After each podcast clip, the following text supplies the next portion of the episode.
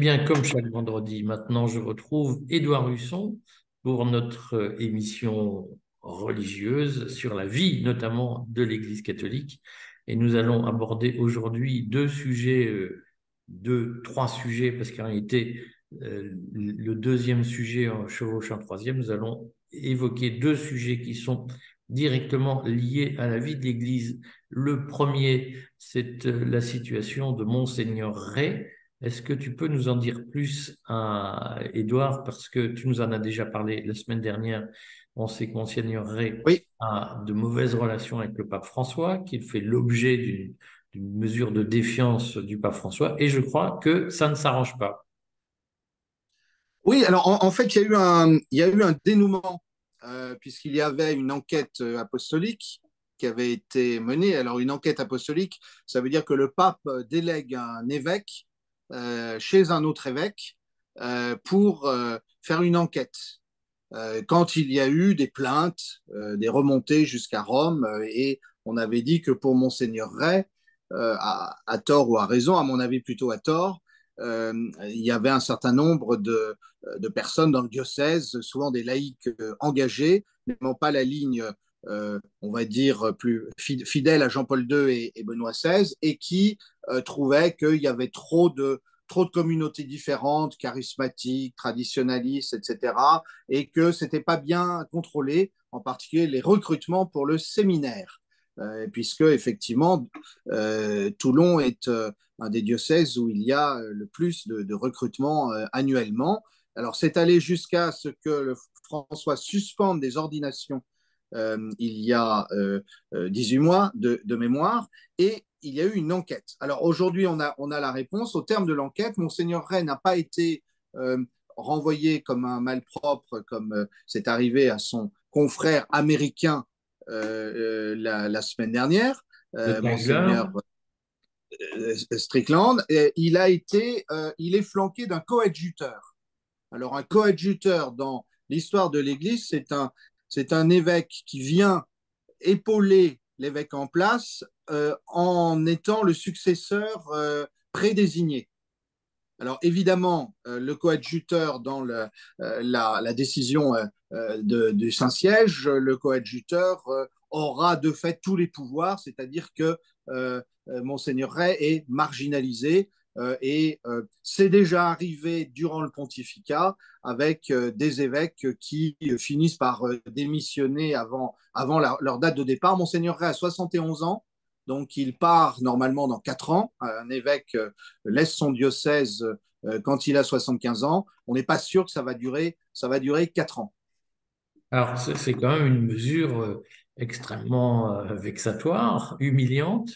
Euh, en droit du travail français, on considérerait que ça relève du harcèlement moral, ou en tout cas pas loin. Qu'est-ce que concrètement il est reproché à Monseigneur Ray? Alors concrètement, il lui est reproché euh, de euh, d'avoir. Alors c'est assez étonnant quand on sait comme ce pape prêche la diversité, de ne pas avoir maîtrisé l'origine des séminaristes qui venaient chez lui.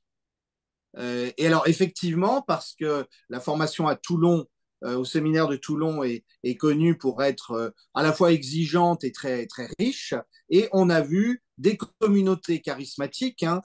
Monseigneur Ray est à l'origine un prêtre de la communauté de l'Emmanuel. Alors, les charismatiques sont des catholiques qui étaient très favorables à Jean-Paul II, mais qui se sont aussi beaucoup inspirés des modes d'évangélisation des euh, protestants américains, du renouveau protestant américain euh, des années, depuis les années 60. Euh, et donc, c'est des gens assez exubérants, assez, assez vivants et qui ont amené de la jeunesse et de la fraîcheur dans, dans l'Église à partir des années 70. Monseigneur Ray venait de cette, de cette mouvance, mais par ailleurs, il a été très ouvert aussi à ce qu'on appelle les traditionnalistes, alors les traditionnalistes, euh, ce sont ceux euh, qui aiment bien euh, fêter la messe selon le rite du XVIe siècle, le rite de Saint Pie V, qui est une messe qui est fêtée en latin, qui est célébrée en latin.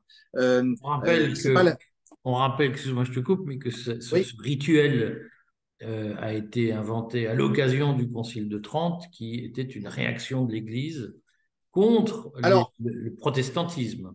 il n'a pas été inventé, il a, il a été codifié. Euh, il était en fait une codification par Rome avec une, une forme de centralisation, alors que jusque-là, en Occident, il y avait euh, euh, plus, une plus grande diversité de rituels. Hein, c'est le, le, débat dans l'histoire de l'Église. Faut-il laisser la diversité des rites ou bien faut-il au contraire aligner euh, sur le rite romain? Et là, euh, effectivement, euh, il a, il, a, été codifié. ensuite, il y a au moment du Concile Vatican II toute une réflexion liturgique.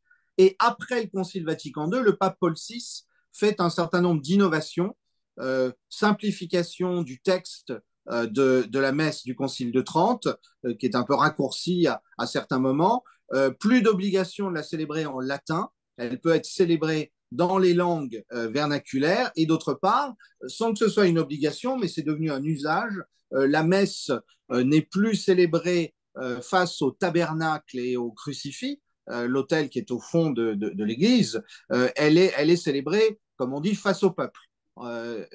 Donc c'était les innovations et Benoît XVI, voyant que la, la vieille messe, si j'ose dire, avait du succès toujours, et qui avait une forte demande, avait autorisé euh, la concurrence des rites.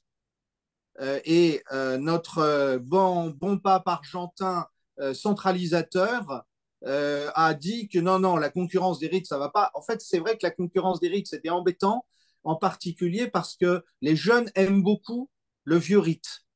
Et la partie la plus dynamique de l'Église est, est revenue à ça. Euh, et, euh, et, donc, euh, alors c'est pas toute la partie la plus dynamique de l'Église, mais une partie non négligeable.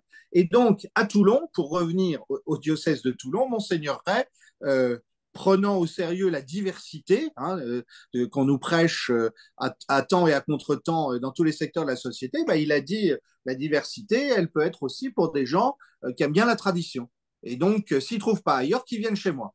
Alors, euh, ça a eu le don de porter sur les nerfs de euh, notre bon pape argentin, euh, dont on sait que certains l'appellent dans l'Église le pape dictateur. Il n'aime pas beaucoup, il prêche beaucoup la diversité, mais il ne l'aime pas beaucoup, surtout quand elle est de droite. On va dire les choses.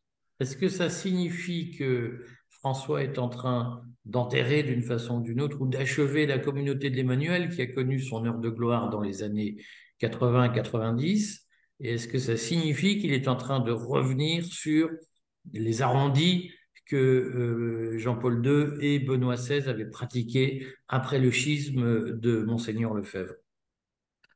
Alors, euh, voilà une histoire compliquée. D'abord, la communauté de l'Emmanuel, je ne pense pas qu'elle soit visée dans la personne de Monseigneur Ray. Euh, je crois que là, elle, est, elle est plutôt tenue à l'écart. C'est plutôt le débat avec les traditionnalistes. Et effectivement, alors c'est là que euh, notre bon pape argentin et jésuite, euh, qui a euh, le sens des rapports de force, en fait, il, aimerait bien centraliser d'une manière inattendue. Il aimerait bien que tous les catholiques traditionnalistes dépendent euh, des, des de la fraternité Saint-Pédis.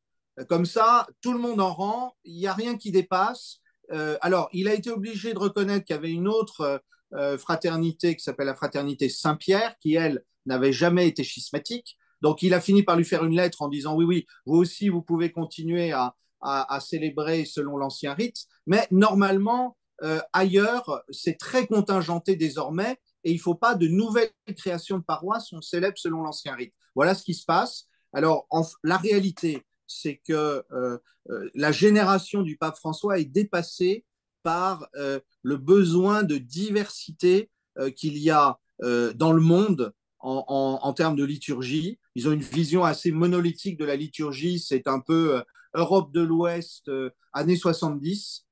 Euh, c'est ça leur, ça leur vision des choses. et, et donc, ils s'en prennent en, en, en, Europe, ils s'en prennent au retour de la liturgie ancienne, mais la réalité, c'est que l'avenir de l'Église, il est dans la diversité liturgique. Euh, et après François, il y aura forcément un retour de balancier dans l'autre sens. Euh, dans cette affaire, quand même, euh, Édouard, ça pose à nouveau la question de, l'engagement personnel du, pape François. Est-ce que tu peux nous dire comment le pape François a reçu l'élection du nouveau président argentin, puisqu'on rappelle que le pape François est lui-même argentin Oui, alors euh, visiblement, ça n'était pas la joie dimanche soir euh, au Saint-Siège. Bon, le pape se couche tôt, euh, donc on a épargné sa mauvaise humeur, mais il se lève tôt aussi. Donc, il valait mieux, il valait mieux ne pas être collaborateur du Saint-Siège lundi matin, surtout au petit matin, quand le pape a passé sa, sa mauvaise humeur. Alors, il faut dire aussi que Javier Milei n'a pas épargné euh, Jorge Maria Bergoglio, euh, c'est le nom du pape François, son nom argentin, euh, il ne l'a pas épargné pendant sa campagne. Hein. il l'a traité d'allié des communistes, il l'a il traité de pape politique, etc.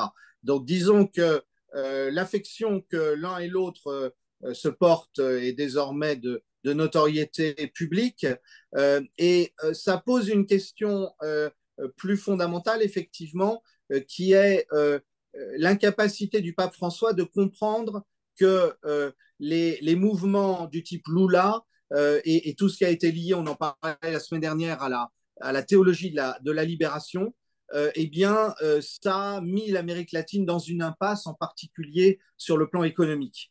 Et ça, François, je pense qu'il est trop âgé pour le, pour le comprendre, si même il faisait un effort pour, pour essayer de, s'ouvrir à ça. Alors, on, a vu que le pape a, déclaré hier euh, que, Israël avait une politique terroriste à Gaza. Euh, Javier Milei s'est beaucoup fait euh, épingler pour son, son, goût pour Israël et pour son soutien au sionisme. On sait par ailleurs que Javier Milei va probablement rencontrer Donald Trump cette semaine. il a annoncé l'installation de l'ambassade d'Argentine à Jérusalem plutôt qu'à Tel Aviv. Euh, comment, euh, comment les deux hommes vont concilier leur position sur Israël? Ah, je, pense qu'il euh, n'y a, euh, il a pas de conciliation pensable. on, peut, on peut imaginer que Javier Milei fasse de la diplomatie, dise les choses plus, manière plus, plus arrondie une fois qu'il sera président. Encore que sa rencontre avec Trump euh, augure plutôt d'un style euh, aussi offensif au gouvernement que pendant la campagne. Mais alors là, je voudrais revenir effectivement sur euh, le pape François.